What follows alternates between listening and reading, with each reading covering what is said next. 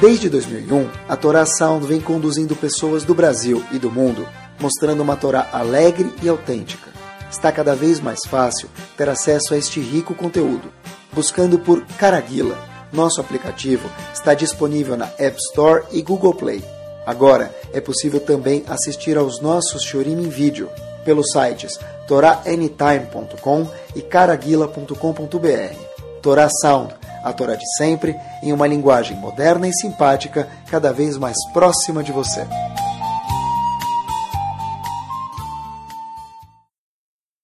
Bom, vamos lá. Bom, hoje eu fiz o shiur mais caprichado do que normalmente, não em tempo, não se preocupem, mas em uh, quantidade de, não tempo de falar, mas em tempo de preparação. Espero que vocês concordem. Uh, independente do, de, de quem é a pessoa, que a gente está escutando o Shir agora, é incrível como é, quanto a pessoa é religiosa deixa de ser religiosa, mas todo mundo sofre influência para o bem ou contrário, é uma realidade. Igual, igual a gravidade é uma realidade, se eu pegar uma caneta e soltar ela, ela vai cair. Uma das realidades do mundo. Esse tema também é uma das realidades que foi criado junto com o mundo. A pessoa nasceu, de automático já está participando nele.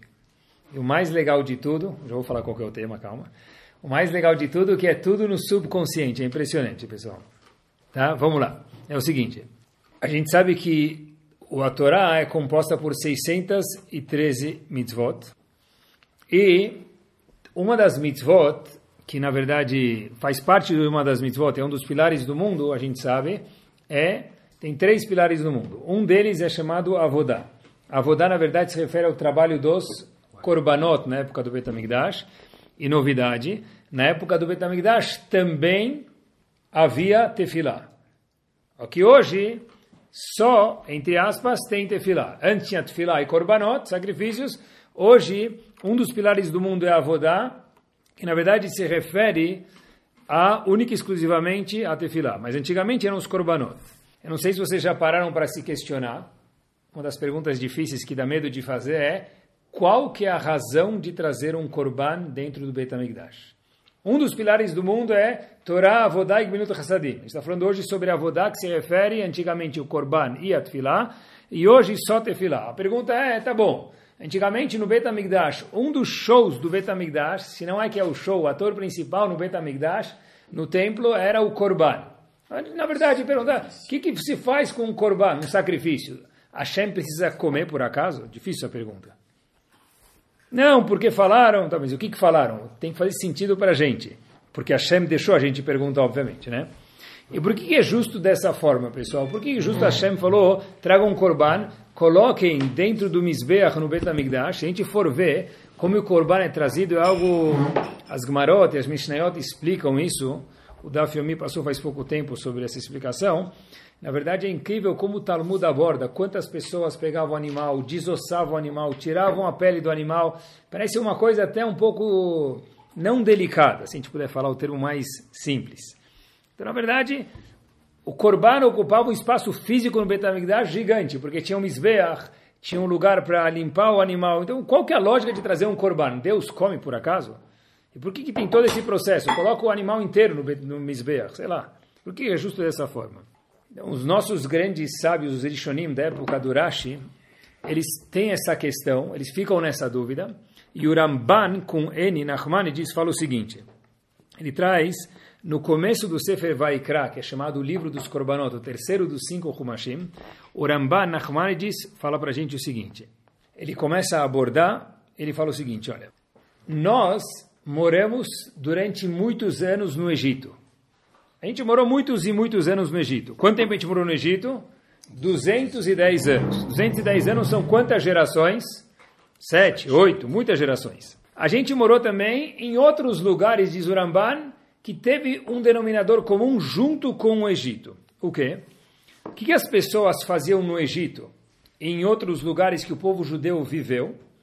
Elas faziam o animal um deus. Alguns lugares era o boi, outros a vaca, outro carneiro, como era no Egito. Mas cada lugar, cada território que a gente passou, fez com algum dos animais um boi. Muitos dos territórios, não todos. Então, olhem que pessoal, o Ramban traz, explicando a opinião dele, a do Rambam com M, ele fala algo incrível. Ele fala o seguinte, pessoal. Olha, olha, as palavras que ele traz. A gente acha que é novidade, mas não é. Olha o que ele já traz, o Ramban. Vanshe Rodo, pessoas que é Rodo? Índia. Da Índia. Ad Hayom, assim diz o Ramban, em 1200 até hoje, 1200. Não 2000, não século 21. Lois Retuba Karleolam. Eles não matam animais né, de porte pesado, por exemplo, um boi e uma vaca até hoje, porque olha, olha o que o Ramban fala, pessoal, que já é, o boi é Deus para eles. E nós vivemos no Egito e a gente viu que faziam do cordeiro um animal que é para eles Deus, é o Allahu Akbar deles. Tá, e como responde a pergunta ainda? Tá bom, Ramban. E por que, que se traz então Korbanot? Se me deu um dado histórico, mas e por que, que se traz Korbanot? Olhem só que impactante. Diz o Ramban, por uma razão. Para erradicar de dentro de cada um de nós o que a gente viu durante centenas de anos morando em todas essas nações. Quando os judeus passaram no Egito, passaram por outras nações que viram que lá se traziam korbanot, animais, como um korban, mas não para... É, o próprio animal era um deus se fazia korbanot para os animais, vamos dizer assim. A pessoa trazia bolo, trazia farinha, trazia pão, sabe o que eles traziam? Para os próprios animais, que eles eram deuses. Então diz o Ramban, e daí? Nós temos, olhem que forte pessoal, que trazer um korban dentro do Bet HaMikdash, por quê? Diz ele, para erradicar de dentro de cada um de nós esse resquício que ficou. Eu fiquei só com uma pergunta. Eu, pessoalmente, não vivi no Egito, eu pessoalmente não vivi em outros lugares do deserto e eu pessoalmente no século 21 não vi ninguém trazendo, fazendo um animal ser algo divino. Então, por que eu preciso trazer um korban? Se o Betamigdash for construído hoje, eu também vou ter que trazer um korban. E pessoas que entraram em Israel e não moraram no Egito, para passaram 40 anos Toda a geração do deserto morreu e nasceu uma nova geração. Entrou em Israel, traz um korban. Por que, que se traz um korban? Sim, traz o Ramban. Olha, por quê? Simples. Porque já que você viveu no Egito e outras nações e viram que o animal era Deus, então cuidado para não ficar com nenhum resquício disso. Pega um korban e mata ele para mostrar que ele não é Deus e não só isso, oferece ele para Kadosh Baruchu. Mas espera aí, eu fiquei perguntando para mim mesmo, eu não vivi lá. Eu não vivi isso. Que resquício que eu tenho dentro de mim?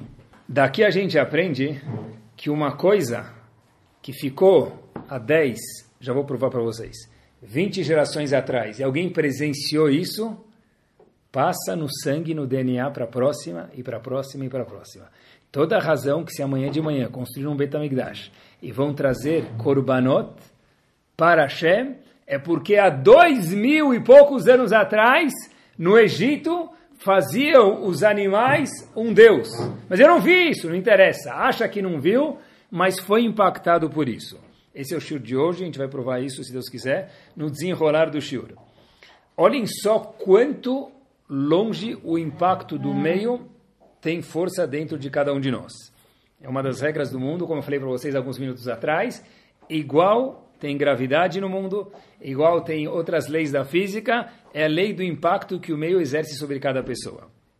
O Sefer Dvarim começa apontando, no começo do Sefer Dvarim, começa contando cada um dos lugares onde os Yehudim passaram no deserto. O Shrabeno começa a resumir a trajetória do povo judeu, que já passaram por isso, 40 anos do deserto. Passaram por aqui, passaram por lá, e vai contando um atrás do outro. E o Rashi, quem já abriu Sefer Dvarim, especialmente os primeiros versos, os Rashis são gigantes. São os Rashis de Itu. Gigantes, extra large. Por quê? Porque tem Rashis tão grandes. Porque o Passuk dá códigos para a gente, alusões dos lugares que eles passaram no deserto, para dar uma dica do que aconteceu nesses lugares onde Moshe Rabbeinu de novo está revisando o que já aconteceu anteriormente. Irashi fala, eu vou começar a decifrar isso. Um dos exemplos que Irashi traz, que interessa para a gente no show de hoje, por exemplo, está escrito, olha, vocês lembram quando vocês passaram um lugar chamado Dei Zahav? Dei é bastante, Zahav é ouro. Irashi explica o que aconteceu nesse lugar. Tem um lugar que chama Dei Zahav, a gente procurar no Mapa Mundi, no Google da época, a gente não vai achar esse nome. Então Rashi tem que procurar e fustigar e olhar a que, que se refere isso. Rashi fala que isso se refere ao pecado do bezerro de ouro. Ele traz da Gemara de Brachot, tratado de Brachot, se refere ao pecado do bezerro de ouro. Como assim? Por que, que então Hashem não falou quando a gente passou e fez o Retaegel? Por que, que fala de Zahav? Irash tem que gastar 20, 30 linhas para ensinar para o leitor que se refere ao Retaegel, pecado do bezerro de ouro. Fala de uma vez já, Moshe Rabbeinu, quando vocês passaram por aquele lugar chamado tal e fizeram o Retaegel. Lembra que vocês fizeram? Não repitam isso de novo. Eu estou me despedindo do povo, diz Moshe Rabbeinu, fazendo o resumo da nossa jornada e advertindo o povo. Por que, que não falou de uma vez na lata, Het Aegel, o pecado do bezerro de ouro? Não, falou de. E aí o leitor precisa ir para o Rashi, ler 20 linhas para entender que se refere ao Het Aegel. E assim começa todo o começo do Sefer Dvarim. Códigos para serem interpretados. Fala de uma vez. E mais ainda, a responde isso para a gente, porque Moshe Rabbeinu estava advertindo o povo. Então você não chega para uma pessoa quando você vai advertir e fala, como você fez uma coisa dessa? A pessoa vai ficar ofendida. Você dá uma dica e a pessoa sozinha vai entender. Então olha que interessante, acompanhem comigo. Hashem falou para Moshe Rabbeinu, e Moshe Rabbeinu escreveu Dezahav. Aí, o que, que a gente lê? Procura no Rashi que se refere ao Retaegel. Por que, que não falou Retaegel diretamente? Porque já que estava advertindo a nação que estava entrando no, em Israel, para não falar de forma direta, porque quando se adverte uma pessoa, qual a primeira coisa que ela faz? Cruza os braços. Não é comigo, ela se protege. Então tem que falar de uma forma por aqui e por ali. Ótima, lindo Rashi, comovente, dá vontade de chorar, um patrocínio Kleenex. A única pergunta é que a Torá foi falada para aquela geração. Mas quem recebeu a Torá, queridos? Nós. Pode advertir aquelas pessoas quanto você quiser, não vou ficar ofendido, porque não tem nada a ver comigo. Fala de Zahav, que se refere ao Retaegel. Para eles make sense falar assim, mas pergunta o Rebbe de Satmer, e para a gente? A Torá foi dada para a gente, por que, que escreveu de uma forma que nós temos que decodificar cada um dos episódios? Quem fez o Retaegel não está mais aqui, não vai mais ficar ofendido. Assim perguntou uma vez o Rebbe de Satmer, ele não respondeu eu vi num livro chamado Shemenatov, e ele diz para a gente, na mesma linha de pensamento que a gente está falando até agora, Hashem falou de uma forma chamada em hebraico Remes, uma dica, para ensinar para a gente o seguinte, olha, a gente acha que não fez o Retaegel, mas tudo que alguma geração lá atrás fez, fica dentro da gente. Então, mesmo nós, leitores no século 21, em qualquer um dos quatro cantos do mundo, Hashem falou, quando for escrever a Torá, escreve de uma forma indireta, porque se ofender o leitor, ele vai bloquear e não vai nem querer escutar. Ou seja, a gente aprende mais uma vez o seguinte: quando o pai faz, passa para o filho. Não só quando o pai faz. Retregela, dois mil anos atrás, deixou não só consequências que Hashem falou, que toda infelicidade que acontece nacional no povo tem um pagamento do Retaegel, mas deixou também comportamentos não bons dentro do povo. Porque tudo que acontece lá atrás fica. Quando o povo judeu viu, durante 210 anos, falando para os animais, Allahu Akbar, os egípcios, eles nunca fizeram isso, mas de tanto olhar, pelo menos eu que sou Yehudi, o mais tzadik, teve uma dúvida. Será que de verdade ele não é Deus? Poxa, você tem uma nação de milhões e milhões de pessoas. Eles são tão sábios. A nação que inventou a escrita é o Apple, é a Microsoft de hoje em dia. Poxa vida, será que eles não estão certos? Por isso, disse Hashem, quando houve Betamigdash e quando haverá, essa é a razão de trazer Betamigdash. Quantas vezes por dia? Pelo menos duas. Uma vez de manhã e uma vez à tarde, todo santo dia. Para eu olhar um animal sendo sacrificado para Hashem e lembrar que o animal não é Deus. E a gente acha que isso é uma novidade, mas não é. Às vezes, eu vejo isso muitas vezes, eu vejo um filho andando de costas e fala, uau, você parece o teu pai. Você nem viu ele de frente, você nem viu a cara. O jeito de andar é igualzinho o pai. até nisso eles pegam da gente. É chamado isso influência do meio, influência da sociedade, influência dos pais no filho. Queria dar um passo adiante. Olha que interessante. Quantas gerações houveram desde Adam Arishon até Avram Avinu? 20. Está escrito em Pirkei Avot. 1.948 anos. Avram Avinu nasceu no ano 1948, do, desde o calendário onde Bereshit era o dia, o ano 1. Esse, se a gente for olhar para esse gigante Avram Avinu, e eu comecei a preparar o shiur, e durante algumas horas eu fico uma questão na minha cabeça nesses dias. Eu falei, uau, se tem tanta influência do meio, como que é possível que Avram Avinu não foi influenciado? O shiur de hoje é que uma das regras do mundo é que existe influência do meio. Não existe como fugir disso. Então, como Avram Avinu não foi influenciado. Pior ainda, qual que é o título de Avram Avinu, pessoal? Avraham, não a tzadik. Apesar que ele era. Avraham Akadosh, talvez tem outro, não era Avram Avinu. Avraham Mekubal, tem outros, mas não era Avram Avinu. Avraham Segulot, também não era Avram Avinu. Então, o que, que ele tinha? Se ele já não tinha Segulot, nem Kabbalah, nem Lia Shikara, o que, que ele já fazia? Avraham é chamado, queridos, Avraham Ha-Ivri, o hebreu. O que quer dizer hebreu? Diz Rashi no Humash, estava todo mundo, Ivri, Ivri é beira. Estava todo mundo de uma, uma margem, vamos chamar assim. Estava todo mundo de um, de um lado da margem do rio e Avraham vindo do outro lado. Esse é o título de Avraham. E minha pergunta para todos vocês é, como ele conseguiu isso? como ele não foi influenciado pelo meio onde ele vivia.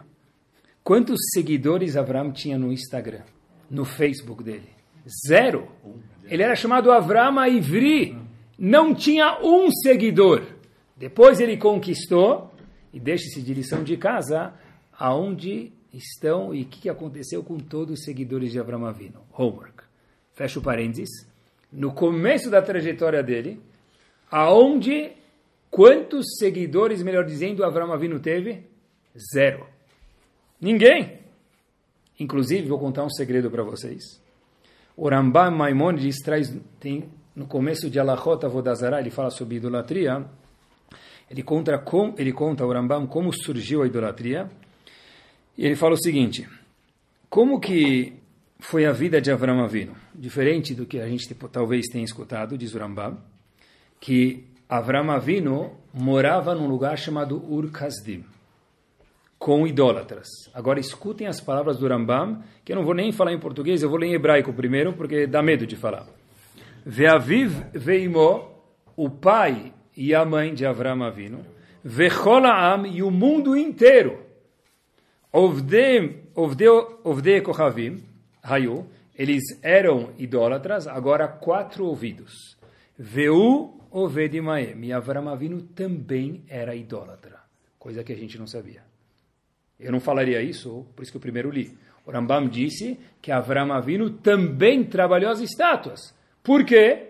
Porque onde o boi vai, o bezerro vai atrás. Leavdil, onde Terach foi, Avram Avinu foi atrás. E quanto tempo ele fez Avodazara? E quanto tempo demorou o processo? Pessoal, olhem só o que diz o Rambam o Ben Arbaim Shana com 40 anos de idade. Ah, ele nasceu, ele beijou a mezuzá. Não, porque não tinha mezuzá. Ele foi no shiur, não tinha shiur. Ah, sei lá, ele acordou, teve um sonho. Não teve sonho nenhum. Demorou 40 anos para esse gigante Rekir Avram Edboró. Assim diz Rambam, só aí que ele descobriu a Kadosh Baruch Inclusive, talvez vocês estejam se perguntando, mas alguém me falou que ele descobriu Hashem com 3 anos de idade. Tem um comentarista que discute muito forte em alguns pontos com o Rambam, ele figura na mesma página do Rambam, é chamado Ra'avad. O Ra'avad diz que Avram Avinu descobriu Hashem com três anos de idade. Então é com três ou com 40? Olhem que interessante.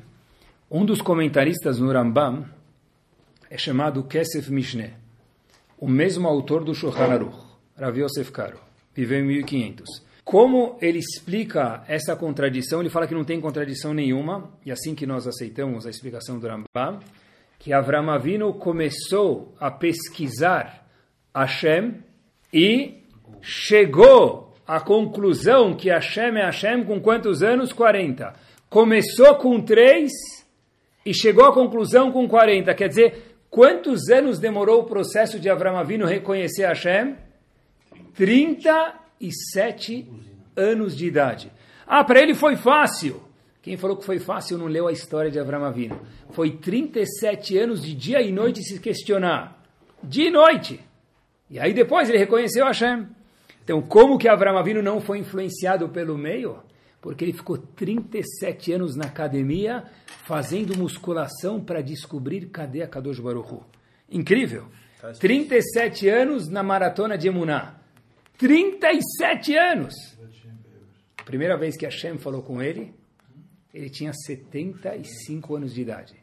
Demorou 37 anos para ele descobrir Hashem. Espetacular.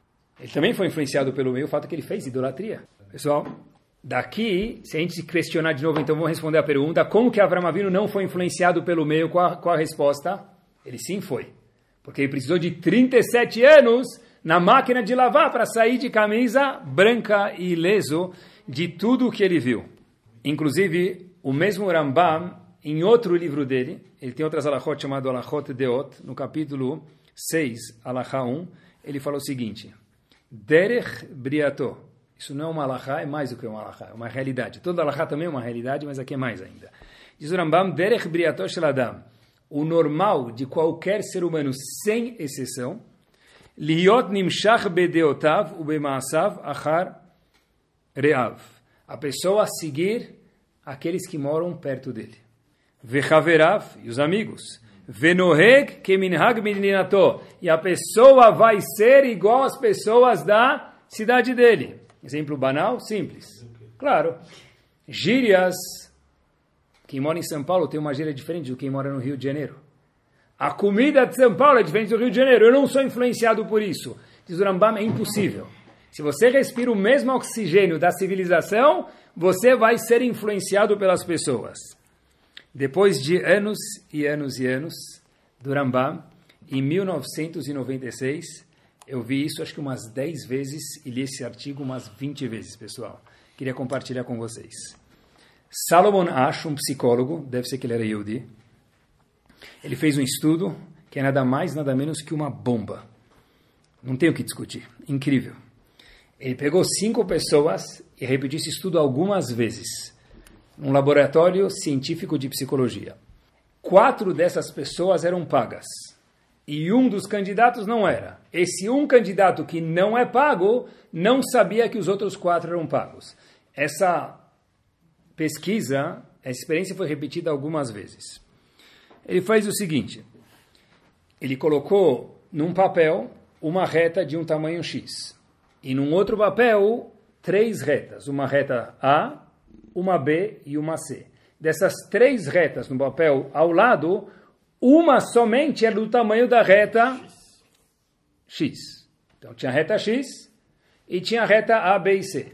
Ele, ele colocava sempre o candidato, que era o único candidato verdadeiro, em quarta cadeira. Então ele perguntava para um, dois, três, quatro, que era o único verdadeiro, depois o quinto.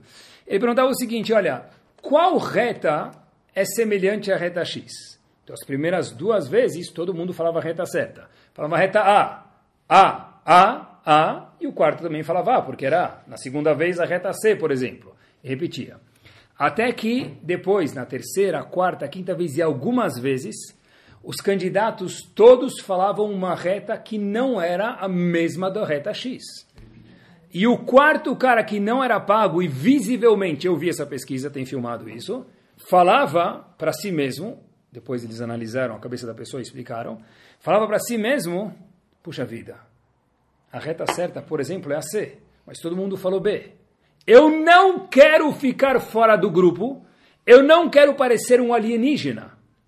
E de cada 100 pessoas testadas, 75 pessoas não falavam a reta errada, ou explicar psicologicamente o que acontecia.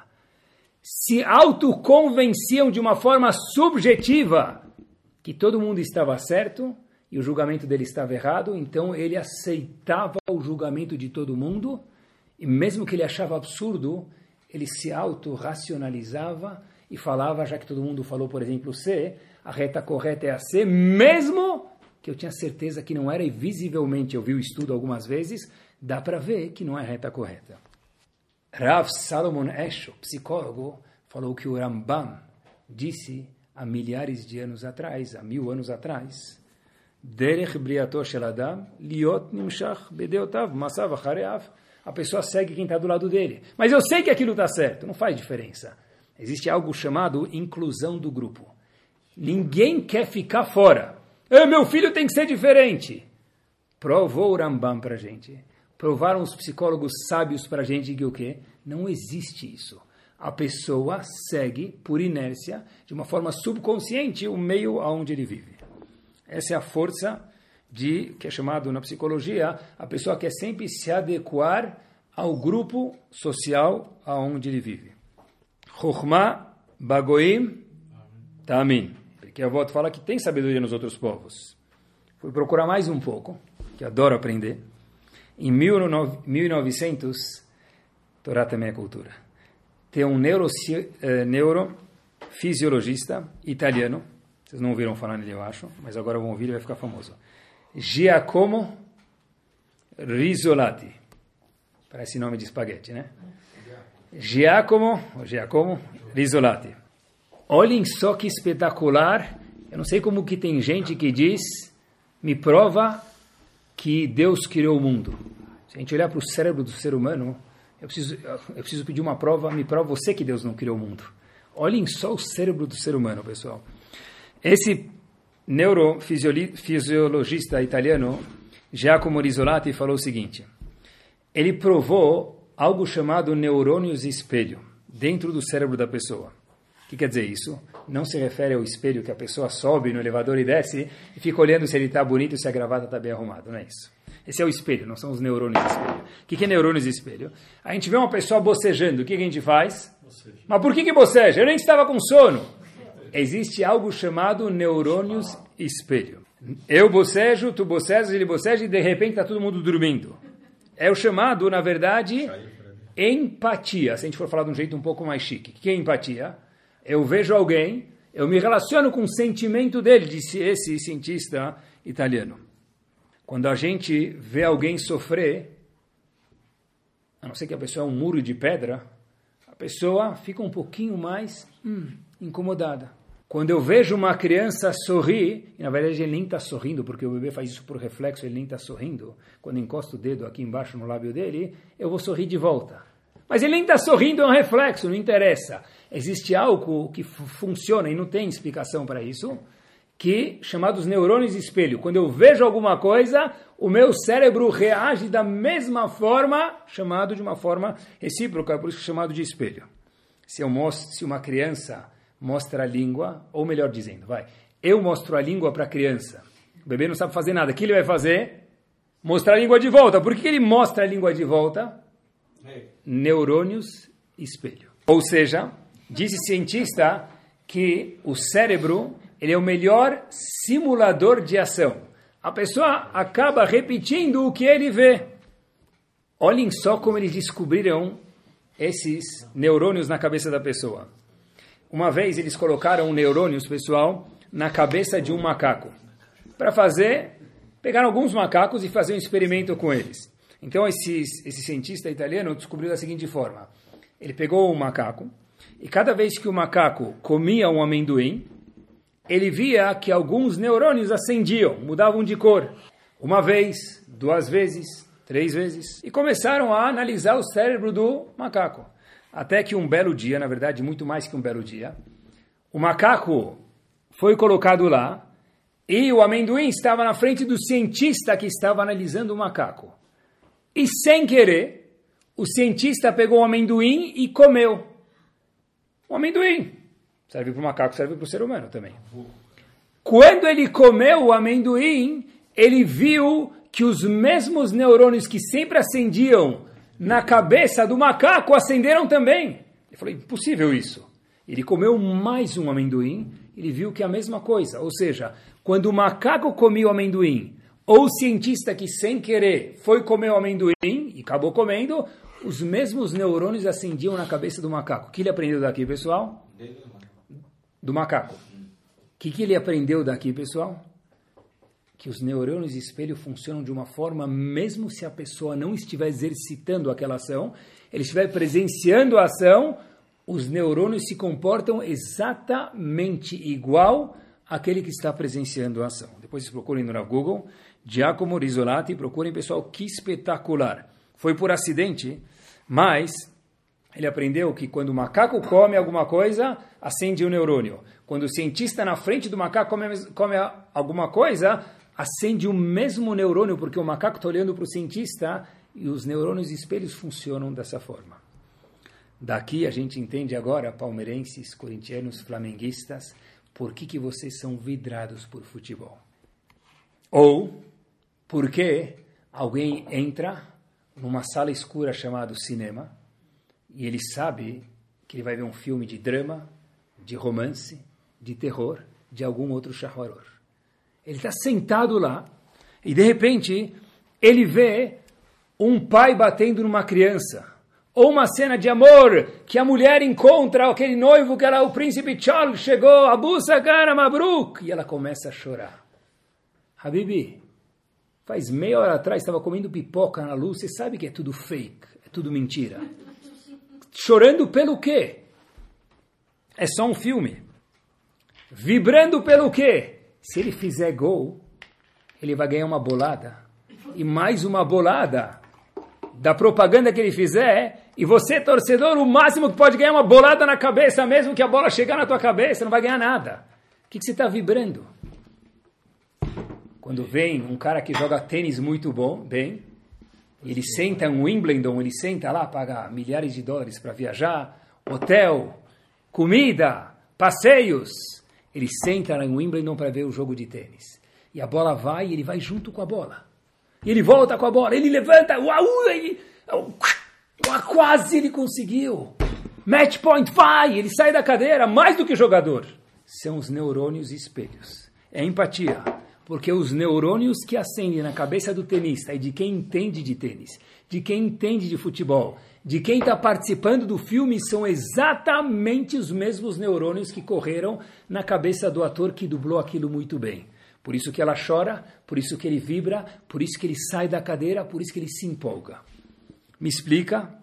Não tem como explicar. Assim a Kadosh Baruch Hu criou o mundo. Por quê? Porque disse o Rambam, Derech Briotav. O normal é a pessoa ser influenciada pelo meio, não só pelo meio e pelo que ele vê, e não só pelo que ele vê, ele age exatamente como se estivesse fazendo o ato, como a gente provou do macaco, de uma forma de subconsciente. Como que um bebê aprende a andar, pessoal? Como o bebê aprende a andar? Ele olha uma criança andando, um ser humano mais velho andando, ele anda. Como chama isso? Neurônios espelho. Ele tenta imitar, ele cai, ele levanta, ele cai e levanta, mas até que ele consegue. Como ele consegue? Os neurônios espelho ficam tanto olhando, eles vão se acondicionando a fazer o mesmo movimento do adulto, mas ele não fez o movimento. A gente aprendeu hoje que não precisa fazer o movimento. Olhar é igual fazer. Esse próprio neurofisiologista italiano fez uma pesquisa muito interessante. Ele pegou três caixas de papelões vazias, grandes, e fingiu que elas eram pesadas. E começou a andar no meio da rua na Itália. Pesada, e quando anda pesada, sabe, a gente fica um pouco inclinado para cá, de repente inclina para lá. Parecia que ele estava carregando 100 quilos. E estavam vazias, mas eram caixas grandes. Quem olhava de longe era um bom ator, fazia parecer que estava muito pesado.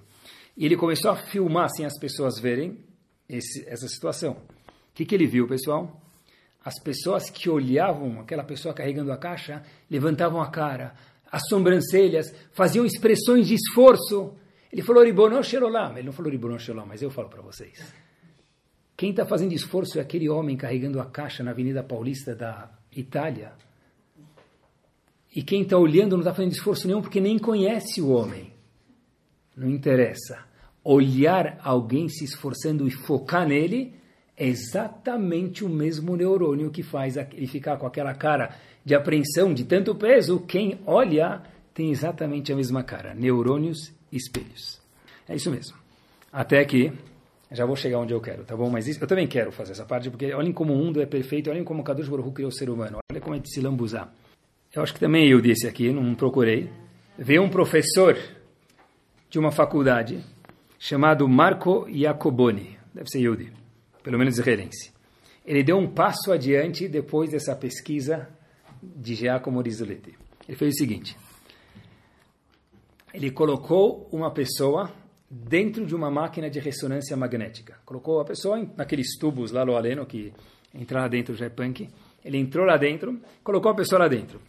E aí ele falou para a pessoa o seguinte: olha, para esse paciente é o seguinte, eu vou apresentar para você, paciente, algumas faces. Você não pode se mexer, porque senão não dá certo o exame. Mas vai projetar em cima do seu nariz, literalmente, porque o espaço é muito pequeno, em cima do seu nariz, algumas faces de pessoas. Quando você vê essas faces, só a cara, o semblante, imite ela. Então, ele estava sentado naquela máquina de ressonância magnética, esse paciente, e ele viu uma cara sorrindo. O que ele tinha que fazer? Só sorrir. Ele viu uma cara brava, ele ficava bravo. E registrou o cérebro da pessoa dentro dessa máquina de ressonância magnética. Logo depois, ele falou: Vou te mostrar as mesmas caras. Olha para essas caras e não faça nada, só enxerga as caras e olha para elas de olho aberto, mas não mexe mais o seu semblante. O que, que ele percebeu? Quem escutou o show direito, tá fácil. Que exatamente as mesmas imagens, tem documentado, dá para ver isso. Ou seja, quando o paciente olhava e reproduzia a cara, ou quando ele só olhava e não fazia absolutamente nada, na máquina de ressonância magnética, nas imagens, seriam exatamente as mesmas imagens. Pilei plaim. Incrível. Eu fiquei pensando, aonde está Giacomo Risoletti na Torá Kodoshá? É impossível que ninguém percebeu isso. Eu acho que este é o pshat em Shlomo Melech que eu nunca tinha pensado antes. Shlomo Melech fala alguns, um dos versos que ele fala em Mishnei, que é famoso, mas eu nunca tinha visto assim. Perek Chavzain Pasuk Yutet. Kemaim apanim lepanim, ken lev adam leadam. Igual que a pessoa olha a cara dele na água, ele vê o semblante dele, isso reflete o que ele está vendo. Quer dizer, quando se eu estou me vendo na água bravo, é porque eu estou bravo. Se eu estou me vendo feliz, é porque eu estou feliz. Diz Shlomo Amelech, Ken leva Adam le Adam. Assim é a cara da pessoa para outra pessoa. Olhem só que impactante. Quando eu olho para alguém com raiva dele, o que, que acende no neurônio de quem está me olhando? Vamos dizer que eu estou com raiva? Raiva. Mas eu não falei nada. É só olhar que a pessoa, os neurônios de espelho já projetam de volta. Talvez é isso que Shlomo Melech falou. Mesmo que você não fala nada, quem leva Adam, igual quando você olha o seu semblante na água e você vê se está feliz, está triste, consegue se ver. É o espelho de antigamente era água, água clara e limpa, assim também a cara da pessoa. Sempre que eu vejo ele, está bravo comigo. É porque eu projeto também essa imagem para ele. Do jeito que eu quero que ele me enxerga, começa eu a fazer a musculação e projetar essa imagem para ele. Por quê? Porque to somos todos seres sociais. Daí talvez venha a expressão manque-se, manquido. Nunca viram isso? Todo bom americano sabe isso. O macaco vê, o macaco faz. O que eu aprendo hoje com vocês, que não é só o macaco, todos nós que nunca viemos do macaco, tolice total, a gente vê e a gente faz. Não existe ninguém que escapa da regra. Avram Avinu precisou de 37 anos para tirar dele aquele conceito chamado idolatria e descobrir a Kadosh Baruch Hu. Por isso que tem Korbanot. Eu acho que esse é o mérito, nunca tinha pensado assim, mas o mérito do shur de hoje, acho que esse é o pshat.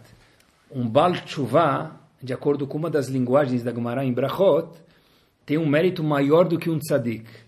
Por que ele tem um mérito tão grande, um Baal Teshuvah, uma pessoa que fez Teshuvah? É isso mesmo, porque teve que mudar a essência dele. Mudar minha essência é que nem trocar de pessoa, é renascer. Precisa de anos e anos para mudar. De forma saudável, não que um dia a pessoa é assim, outro dia a pessoa é assada. De forma saudável, trabalhar, mudar as midot. Eu era bravo, eu não sou mais, eu era carrancudo, virei sorridente. Precisa de tempo. Essa mudança é tão difícil porque se o, o, o externo faz influência na gente, imagina quanto a gente se auto-influencia. Para eu mudar o meu é tão difícil que Hashem falou, Habibi, o seu mérito com Baal sobre cada uma das coisas que a gente faz, ele é gigante. Baal não é tudo. Cada coisa também é Baal. É mudar a essência.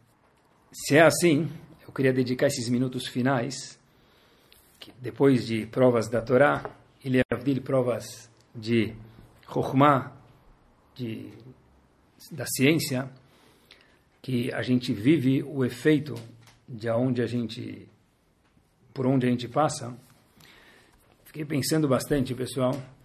A rua é uma escola espetacular. Não tem o que se dizer.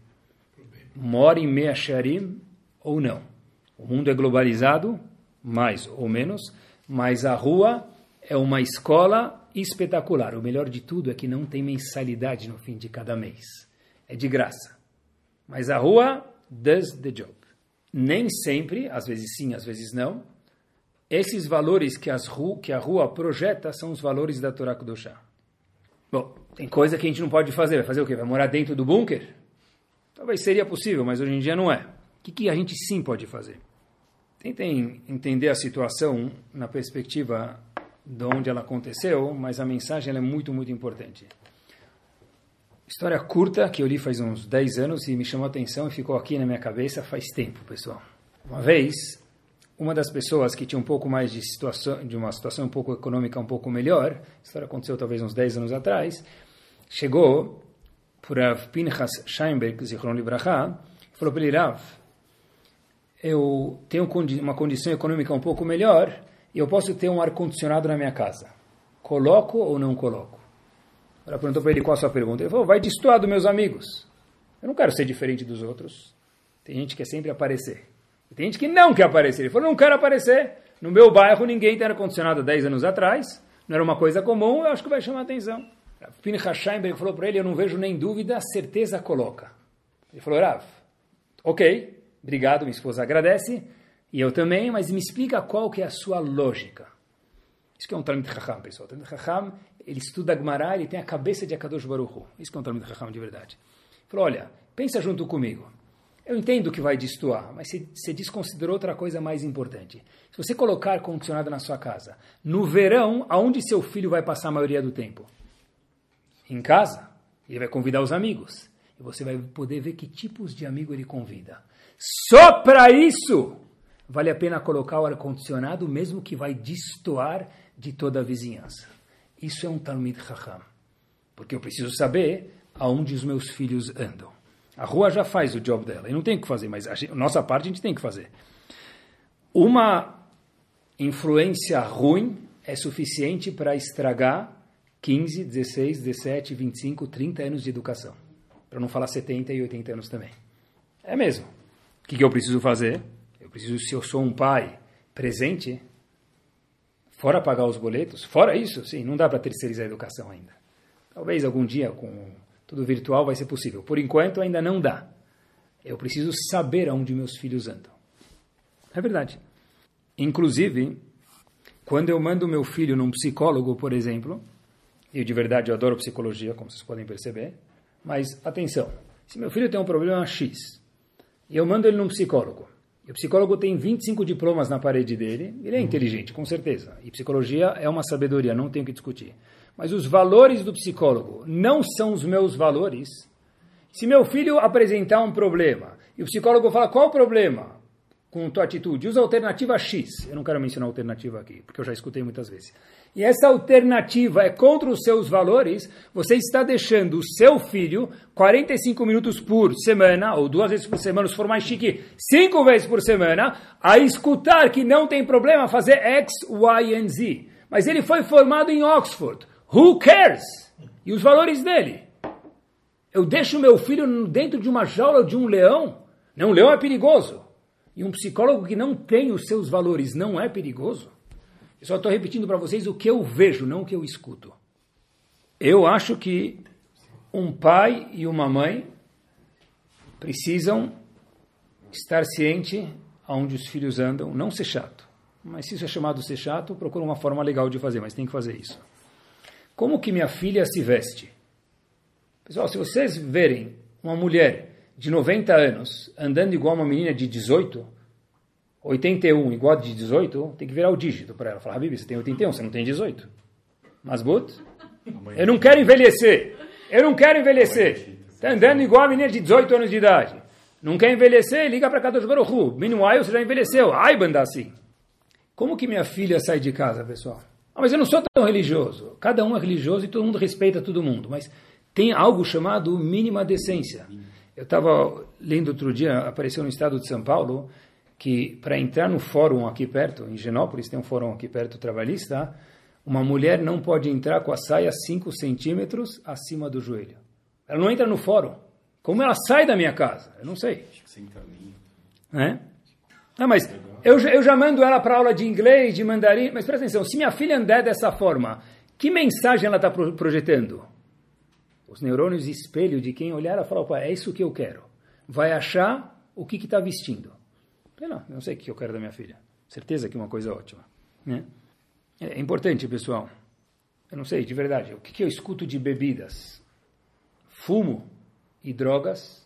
Ah, mas é, gente de quarta classe? Não, estou falando de gente de acima da primeira classe em cima.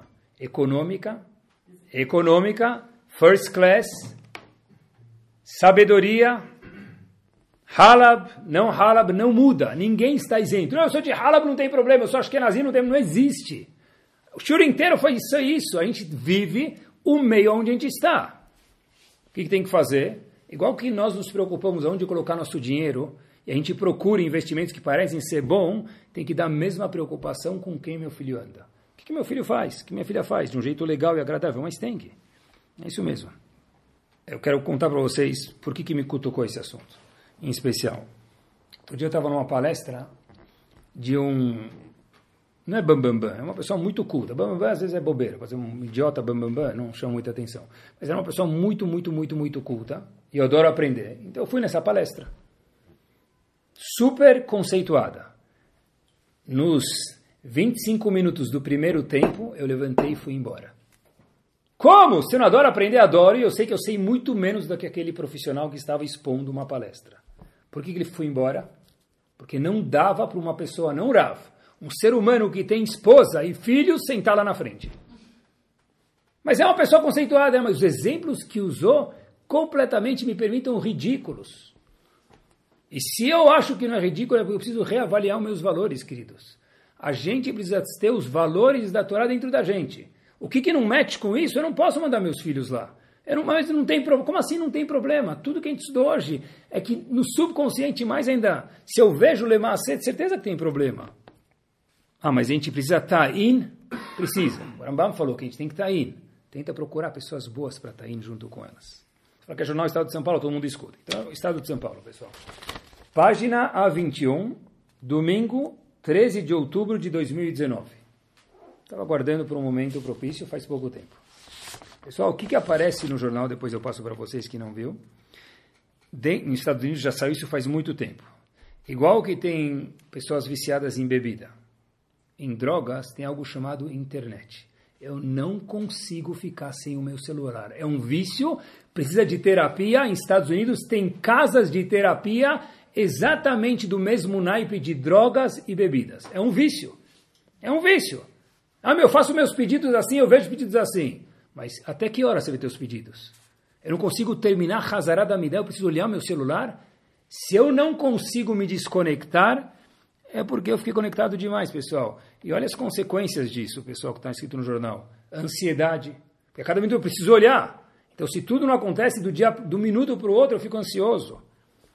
Solidão. Não é? Eu tenho um milhão de seguidores, mas não tenho um amigo de verdade. E a solidão gera baixa autoestima e depressão.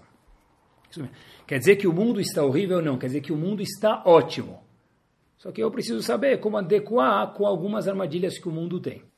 Para algumas especialistas, está trazido no jornal, pessoal, é importante identificar o problema, assim está escrito no jornal, estou lendo para vocês, impor limites, parte do trabalho dos pais em casa, de forma gostosa, obviamente, e mudar alguns hábitos da casa.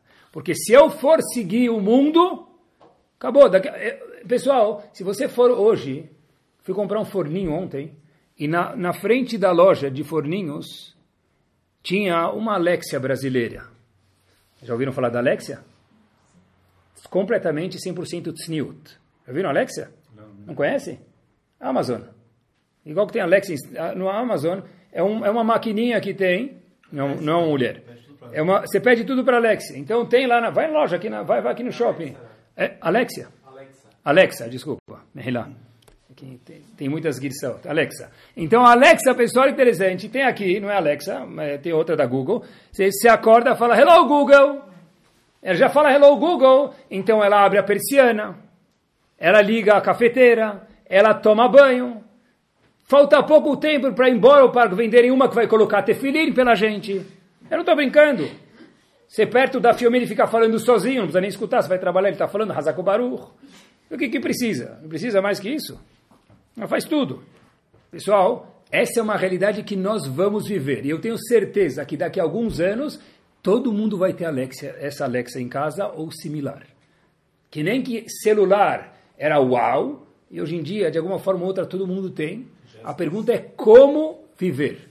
Nós estamos vivendo a geração Jetsons. Falta pouco, é verdade, isso mesmo.